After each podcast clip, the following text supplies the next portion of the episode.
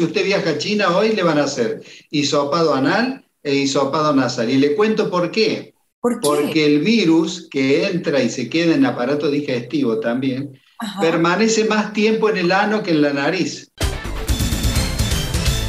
El doctor Hugo Pizzi, desde Córdoba, Argentina, él vive en Córdoba, Argentina, él está en Córdoba, Argentina, y yo siempre cuento que Tatiana Campuzano eh, un día lo encontró en redes sociales y hemos tenido el gusto de poder estar con él muchas veces acá en Radio Fuego y también en Mariela TV. Doctor Pizzi, bienvenido, gracias. Cuénteme cómo va la situación actual del COVID en Argentina.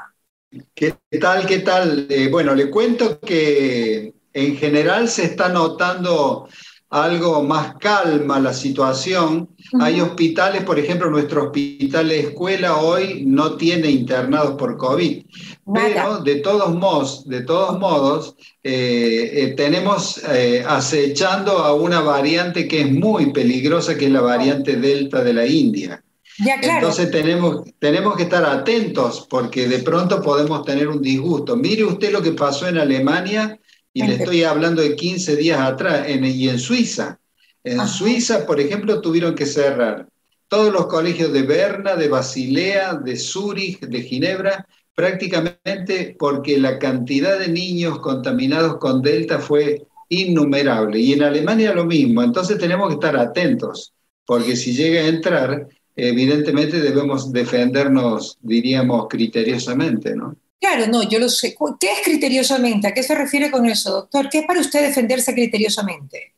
Mire, hemos aprendido muchas cosas. Entre ellas le cuento una anécdota para que usted capte la situación. Eh, vino un señor de Perú, contaminado, firmó una declaración jurada de que iba a cumplir con todo el aislamiento, no lo hizo, contaminó a toda la familia, tenía delta, el señor era un antivacuna eh, murió él, murió una treintañera y tuvimos que aislar mil personas, Mariela.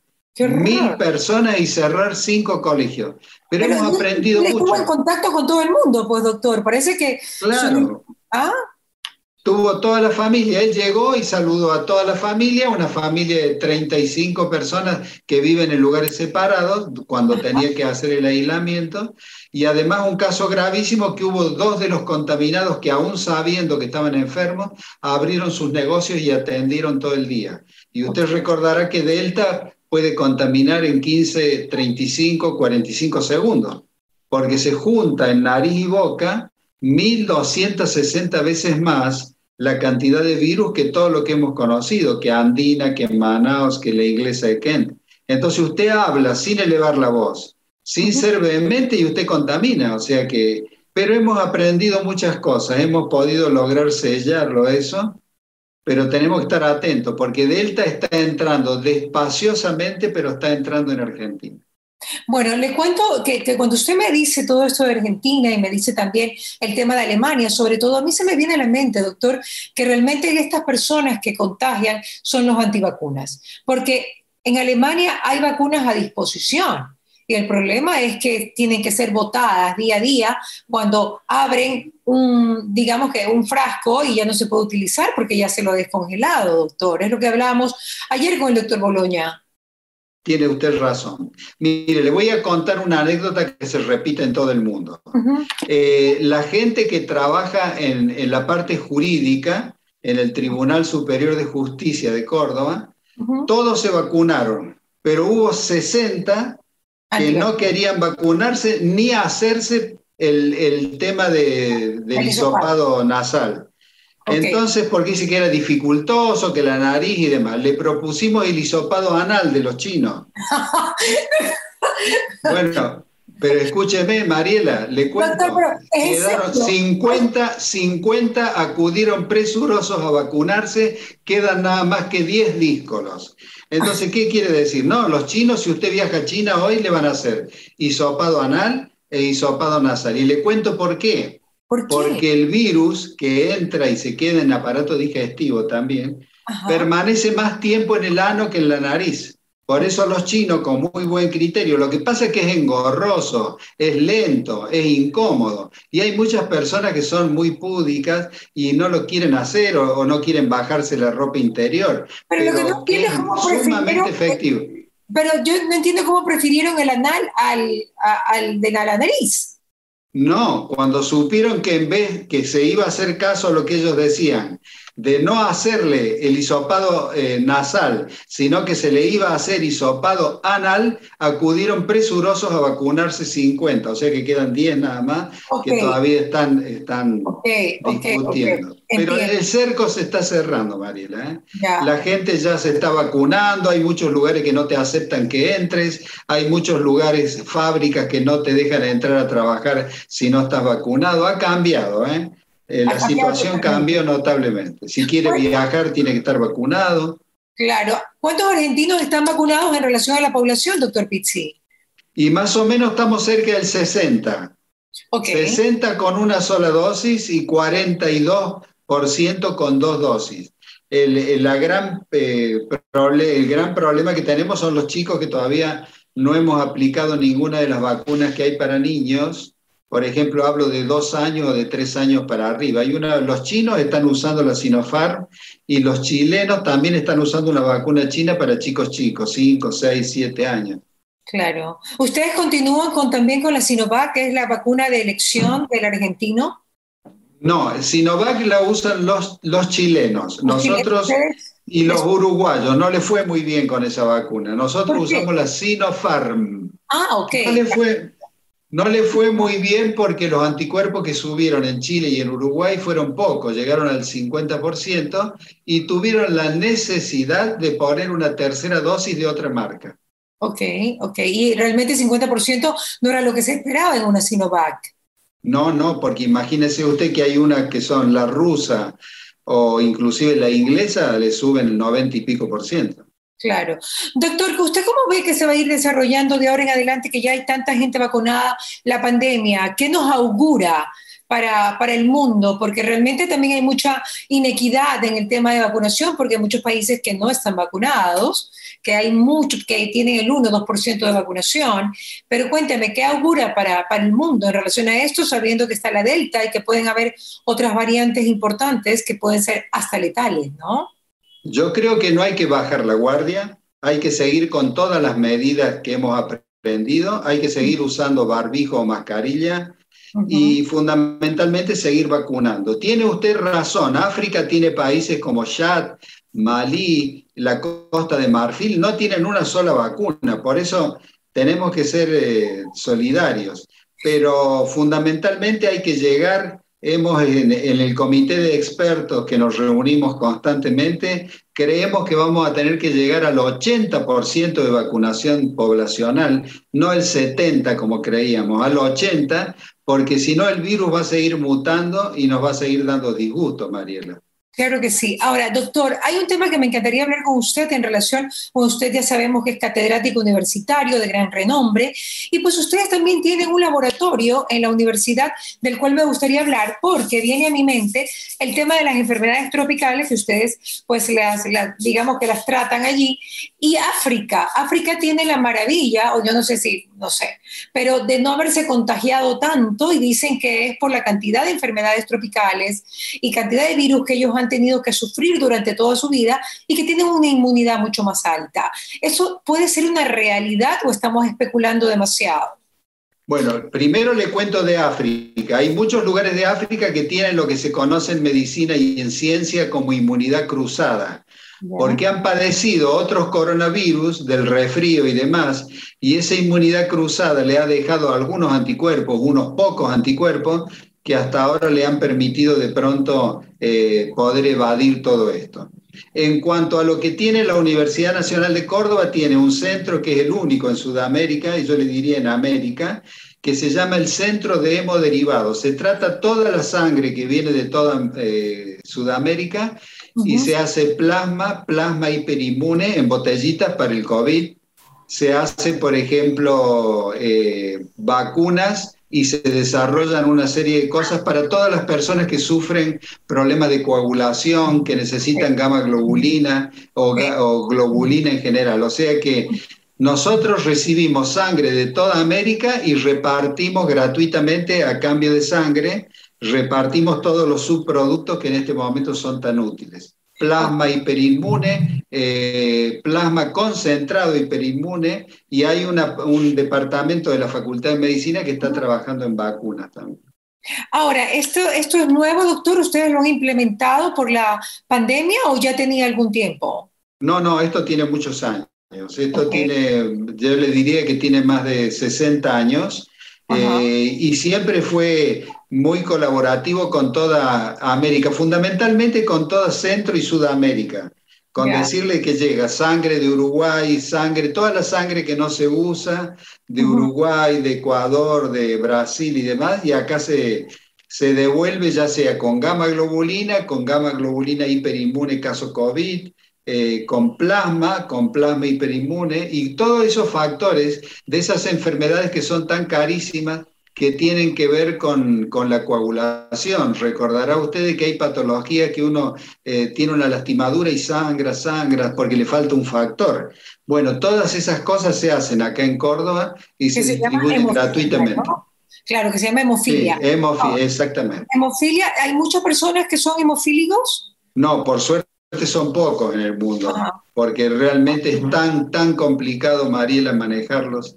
Pobres, porque tienen que estar constantemente haciéndose pruebas, pero en general la gran ventaja de que estamos proveyendo al mundo, al mundo americano, al mundo latinoamericano, eh, todos estos productos que antes eran carísimos, que habría que comprarlos en otros lugares y no eran accesibles, ahora lo tienen al alcance de la mano.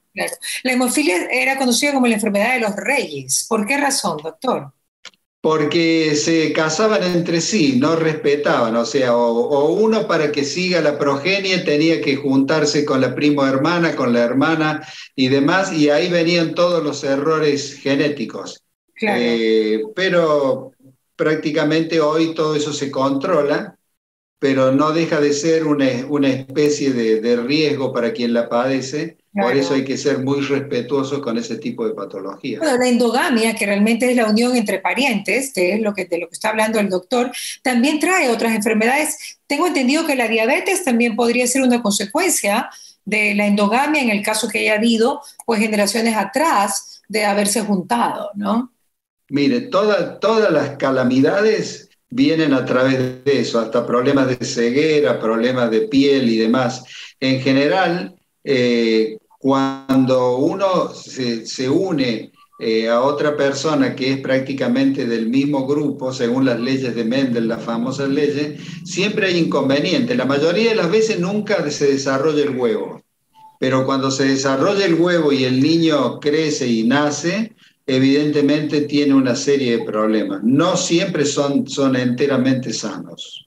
Claro, bueno, pero también se pueden magnificar los talentos, ¿no? Tengo entendido que también puede, puede estar enfermo, pero sin embargo hay talentos que se pueden magnificar, ¿no? Tengo entendido, doctor, capaz no lo sé. bueno, sí, lo, que pasa es que es gente que a lo mejor por no hacer o no poder hacer actividad física, están todo el día con institutrices y educación constante y entonces a partir de eso evidentemente pueden aprender y ser mucho más leídos que otros. Pero en general hay que evitar eso, ¿eh? hay que evitar porque trae consecuencias. Claro que sí, doctor. Ahora, cuénteme el tema del plasma, de lo que usted hablaba, ¿qué tan efectivo puede ser para un tratamiento contra el virus eh, que tenemos acá en el mundo? Mire, el, plasma, el plasma humano es utilísimo cuando usted se lo saca a una persona que estuvo enferma. Claro, claro. eso eso se describe... En Argentina se describió en el año 53, 1953, cuando asolaba el país una enfermedad que se llamaba mal de los rastrojos o fiebre hemorrágica. Esas fiebres hemorrágicas suelen estar en Bolivia, en distintos países. Entonces, como se morían casi todos, eh, hubo un gran investigador, Maistegui, que ideó sacarle al que había sobrevivido separar el plasma de la sangre y colocársela al que estaba moribundo. Y realmente dio muy buen resultado. Dio bueno, resultado un poco, en esa enfermedad. en cuenta lo que hizo Jenner con la viruela, ¿no? Tal vez pensando en eso que podía resultar. Claro, lo de Jenner fue muy interesante porque él veía, siempre recorría los tambos y veía de que todas las ordeñadoras que tenían pústulas en las manos no padecían la enfermedad. Y la viruela en aquella época se morían prácticamente 10 millones en el mundo. Entonces él empezó un día, le pidió permiso a una señora para inocular con una pústula, con esa ampolla que tenía en las manos, a su hijo de 8 años y el chico quedó inmunizado. Por ahí quedó el sentido de vacuna, porque era viruela vacuna y con las vacas, y de ahí quedó el concepto de vacuna para toda la vida. Claro. Pero no, no le creyeron tanto a Jenner en su momento, todo el mundo lo criticó, dice, no me ponga eso porque voy a mugir como las vacas, se me va a deformar la cara, voy a tener orejas largas, hasta que un día Napoleón Napoleón dio la orden a todos sus generales, vacunen contra la viruela con la vacuna de Jenner porque las balas enemigas matan más gente que, menos gente que la viruela. Y entonces, como lo dijo Napoleón, quedó acendrada de la población. Claro, pero mire que las cosas no cambian, han pasado tantos, tantos siglos y realmente, bueno, tantos, tantos años en verdad, que la gente puede seguir teniendo ese tipo de miedos, ese tipo de, ideas preconcebidas tan arcaicas, doctor. Tan Por ejemplo, usted que es una joven mujer, debe tener colocadas 45 vacunas desde que su mamá la gestó. Total. Esto, porque su mamá cuando la tenía que estando en su útero también se colocaba vacunas para protegerla a usted. Yo le pregunto, ¿usted tiene algún prospecto de las 45 vacunas que se colocó en su vida? ¿Algún problema?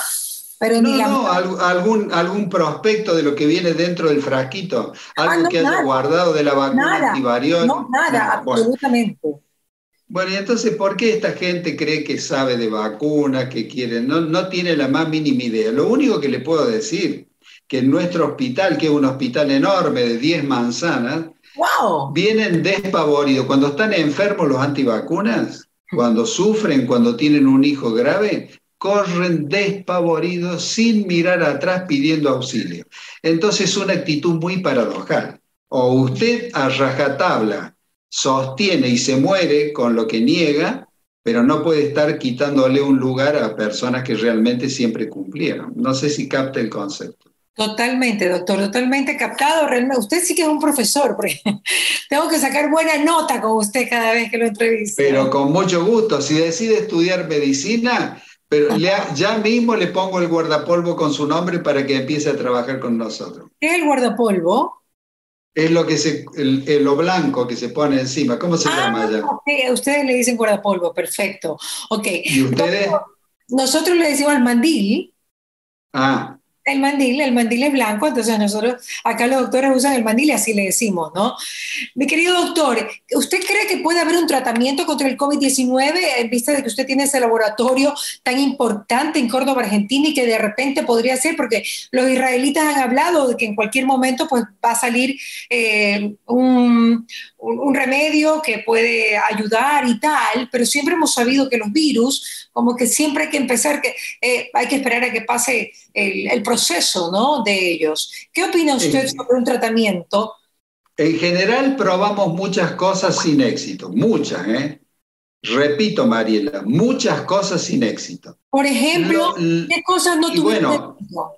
Y anti, antivirales, antipalúdicos contra la malaria, tampoco tuvieron éxito.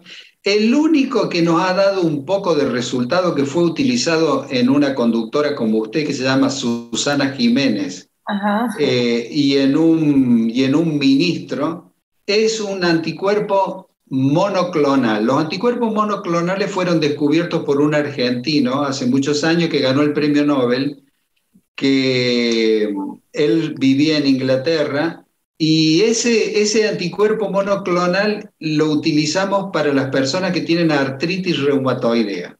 En el caso de la conductora esta Jiménez, Susana Jiménez, y en el caso del... Que casi se muere, Susana. exacto, Y, en, y en el caso del ministro utilizamos ese antirreumático que es para la artritis reumatoidea, con un resultado, diríamos, un poco más arriba de regular. Pero a decir verdad, hasta ahora no hay nada mejor que el plasma y menos la vacuna. Usted con la vacuna supera todo. Claro, ¿y cuál es ese fármaco, doctor, al que usted se refiere que se utilizó para Susana Jiménez y para el... Para el... Es, un anti, es, un, es para la artritis reumatoidea, se llama Tasimalabu pero no, no, no vale la pena que, lo transmita la gente, porque la gente es tan, es tan, diríamos, exagerada que por ahí sale a comprar esas cosas y demás. Pero, había otro, había otro el Resba, Res, una cosa, no, no, no me acuerdo. Sí, bueno, ese que es uno de los que fracasó. También. Usted recordará, por ejemplo, que al principio le dieron para que los chinos hicieran una prueba en 100 personas, los chinos rechazaron eso porque no dio resultado, y después el presidente Trump habló muy bien de ese producto y los compró a todos los productos para Estados Unidos a 3 mil dólares cada dosis, el Remdesivir. Y, ese, y, ese, y esa cosa al final no se usó. Por eso le digo, hubo muchos fracasos. En general, no hay nada más extraordinario en primer lugar, el plasma humano de la persona que padeció el COVID, usado en tiempo y forma, porque si lo usa cuando está expirando, no sirve. En tiempo y forma, el resultado más extraordinario. Y en segundo lugar, hay algo que le hemos colocado a los caballos, le hemos colocado COVID a los caballos y el caballo hace un suero, y eso se llama suero hiperinmune de caballo, algo que hizo hace muchos años cuando descubrió la vacuna antirrábica un gran investigador francés, Louis Pasteur. ¿Qué es lo que se usa para suero contra las víboras, suero contra las arañas? Siempre con el caballo. Se le inyecta al caballo, después se desangra el caballo y se saca ese suero. Acá el suero hiperinmune para COVID de caballo también dio resultado. Pero en general, nada superó el plasma, Mariela, nada. Plasma humano hiperinmune. Pero ustedes están intentando muchas cosas, doctor. Es la desesperación, mi querida amiga. no hay duda, no hay duda. Ahora, el plasma, cuando usted dice que en tiempo y en forma, ¿a qué se refiere? Porque aquí también hay, banco de plasmas de pacientes que han tenido COVID y realmente, pues, ¿de qué forma ustedes lo están aplicando un poquito para hacer una información cruzada? Nosotros en general, cuando la persona se interna, inmediatamente le ponemos, no esperamos de que esté grave. Ya. Y le voy a contar que los, los neoyorquinos, los norteamericanos, fundamentalmente los neoyorquinos, cuando, ¿usted recuerda cuando fue el desastre en Nueva York, que estaban los camiones con los cadáveres que, que tenían hedor y que la gente le llamaba la atención porque no sabían dónde poner los cadáveres? Bueno, en ese momento en Nueva York se empezó a usar el suero humano. ¿Y sabe cómo le llamaban los norteamericanos al sistema del plasma? ¿Cómo? Efecto Lázaro. Por el, Nuevo Testamento cristiano, eh, Lázaro levántate y anda, porque era maravilloso. O sea, ellos notaban que lo ponían en tiempo y forma y a las 24, 48 horas cambiaba la historia natural de la enfermedad. Y yo me imagino que apenas lo sacas tienes que guardarlo y tiene un tiempo de caducidad ese plasma, ¿no? No, dura mucho, dura mucho porque usted lo puede congelar, lo puede mantener líquido. Hay, hay sistemas, primero de que hay unos aparatos que se, llama, se hace la plasmaféresis, que usted se sienta, no le sacan toda la sangre, sale nada más que el plasma. O sea que usted puede donar. Yo tengo acá chicos jóvenes que han donado hasta seis veces en menos de tres meses, seis veces en menos de tres meses. Porque los glóbulos rojos se quedan en el cuerpo, lo único que se saca es el líquido amarillo. Y eso eh, con el aparato se puede guardar, se puede congelar. No, no, hemos aprendido mucho, Marila, muchísimo. Claro, claro, yo me imagino, ¿el IgG es lo que uno tiene que tener activo para poder sacarte el plasma, doctor? En general, nosotros antes de sacarle el plasma medimos la cantidad de anticuerpos neutralizantes que tiene el paciente, o sea, la persona que viene a donar. Entonces tenemos, hemos encontrado que hay un 33% que tiene muchos anticuerpos neutralizantes, un 33% que tiene mediana cantidad y un 30% más o menos que tiene poca cantidad. Al 33% de mucha cantidad lo utilizamos inmediatamente con un resultado 100% positivo. Y a nosotros lo mandamos al Instituto de Hemoderivados que acabamos de hablar y ellos lo concentran y los ponen en frasquito y se llama plasma hiperinmune COVID. Mm, mire usted. Ahora, doctor, ¿por qué hay personas que no han hecho anticuerpos neutralizantes para nada luego de la vacuna? Pero cero, doctor. Cero. Bueno, tendrían que estudiarle la inmunidad eh, celular, porque el ser humano tiene dos ejércitos que defienden. La, la, inmunidad celular, ejército 1, e inmunidad tumoral, que son las gamma globulina y anticuerpos, ejército 2. Yo le voy a contar algo para que usted tome conciencia de un estudio que se hizo con SARS, un coronavirus que atacó hace 15 años a Europa y el mar de la China, y con MERS, otro coronavirus que atacó Medio Oriente, transmitido por camellos y dromedarios. Exacto. Le fueron a sacar sangre 15 y 10 años después a esa gente para ver qué había pasado en su cuerpo. Y tenían defensa celular, tenían linfocitos que defendían y recordaban, tenían la memoria de aquella enfermedad. ¿Qué quiere decir? Que los dos ejércitos, muchas veces el de los anticuerpos neutralizantes no está tan presente, pero el de, los, de las celulares sí está presente y el individuo está protegido. O sea que no hay que preocuparse tanto. Hay que ah, no hay que preocuparse. Porque antes no se hacían los anticuerpos neutralizantes. Cuando tú te vacunabas de chiquito, tal, tú no te estabas haciendo anticuerpos neutralizantes. Déjame ver cuánto tengo. Eso es nuevo, doctor. No, no, Eso, es, eso es porque este, este enemigo es impredecible y con una capacidad destructiva inimaginable. Esto nos ha matado, nos ha, si usted cuenta la cantidad de muertos, ha desaparecido un país. Nosotros hemos perdido 113 mil vidas. ¿Qué le parece eso? Son dos ciudades chicas, 30 pueblos pequeños, no es un espanto. Claro, no hay familia que no haya perdido a alguien. Y la economía, no, ni hablar, ¿no? Sobre todo ni hablar. en áreas, claro, obviamente. En la salud no, pero tal vez en, en otras áreas totalmente. El espectáculo, se ha venido abajo totalmente, ahora que ya se pueda recuperar con ese 80% de inmunidad comunitaria del que usted habla. Dos preguntas más para finalizar que me quedaron en la cabeza, doctor. Si estamos hablando en África de que ellos no se enferman, enferman tanto con el COVID por inmunidad cruzada, porque han tenido otros SARS, quiere decir que el hecho de que nosotros nos vacunemos contra otras vacunas de SARS, ¿ok? O de H1, perdón, H1N1, ¿cierto? De la, de la gripe, ¿no? Nos puede ayudar. Pero, ese no es coronavirus, no, pero eso no es coronavirus. El coronavirus que el coronavirus que está en el mundo te da resfríos comunes o te da, por ejemplo, SARS o te da MERS o te da esto. El estudio ese se hizo y se vio de que hay poblaciones abigarradas, pobres, que han tenido muchos cuadros de resfriados por coronavirus. Y ahí donde está la inmunidad cruzada.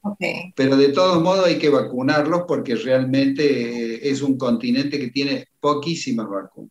Hay y no que se ser sabe. Y no se sabe, no se sabe cómo, cómo, cómo este virus pueda mutar y entonces es mejor vacunarlo. Pero lo que yo voy es que si alguien se vacuna contra la gripe, ¿eh? Normal, pues puede tener algún tipo de, digamos, de ayuda o de inmunidad contra el COVID. ¿Usted cree en eso? No, no. Creemos que vacunado contra la gripe está protegido contra la gripe, pero puede tener protección contra la gripe y morirse por el COVID, no.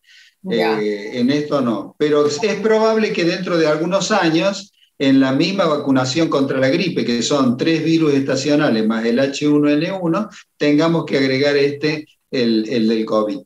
Claro, no hay duda. Doctor, ahora sí para finalizar, ¿cómo ve la vacunación en los niños? ¿Usted cree que es una gran necesidad? Porque dice que Alemania se cerró porque estaban todos los niños contagiados y tal. Eh, ¿Hay una gran necesidad del tema de la vacunación infantil? Absolutamente. Por eso los chinos hace rato que vacunan. Ah, hace más de seis meses que vacunan desde los tres años hacia arriba con la vacuna Sinopharm. Los chilenos, nuestros vecinos, están vacunando con la otra vacuna china, Sinovac. ¿Por qué usan esas vacunas? Porque son vacunas a virus muerto que no dan ningún tipo de efecto secundario en los niños y da buen resultado. Yo creo que Argentina en los próximos días va va a tratar de hacer eso también, porque hasta ahora lo único que cubrimos es 12 años hacia arriba y nos queda dos años, tres años hasta hacia 12. Y eso hay que cubrirlo, no hay ninguna, ningún problema, hay que hacerlo, hay que hacerlo. Doctor Pizzi, me encanta como siempre poder compartir con usted, no se me pierda, ya lo sabe, y pues un gusto que puede estar con nosotros en Radio Fuego, acá en Ecuador. Bueno, esta es una de las maravillas de la pandemia, si uno puede ver la parte bonita de la pandemia y es el hecho de haber descubierto pues eh, que podemos a través del Zoom entrevistar a doctores de tanto renombre como usted a nivel sudamericano. Así que muchísimas gracias, mi querido doctor, por estar con nosotros. No, para mí es un placer. Y digo de que no solo gana la pantalla, sino de que realmente la pantalla la adora usted, sino que inclusive con o sin rulos es lo mismo. ¿eh? Un abrazo, doctor. Me vacila siempre. Hasta pronto, amiga. Hasta pronto. Chao, doctor. El doctor Pizzi estuvo con nosotros desde Córdoba, Argentina. Ya regresamos con más. ¿Qué pasa con Mariela? Fue presentado gracias al auspicio de EMAPAC, Interagua, ATM, Municipio de Guayaquil, Urbaceo, Diners Club, Ceviches de la Rumiñahui, Engistol, Neurexam, UTEC, Calipto, Peiles, El Coral, Vita Foz. Cuando nos volvamos a encontrar.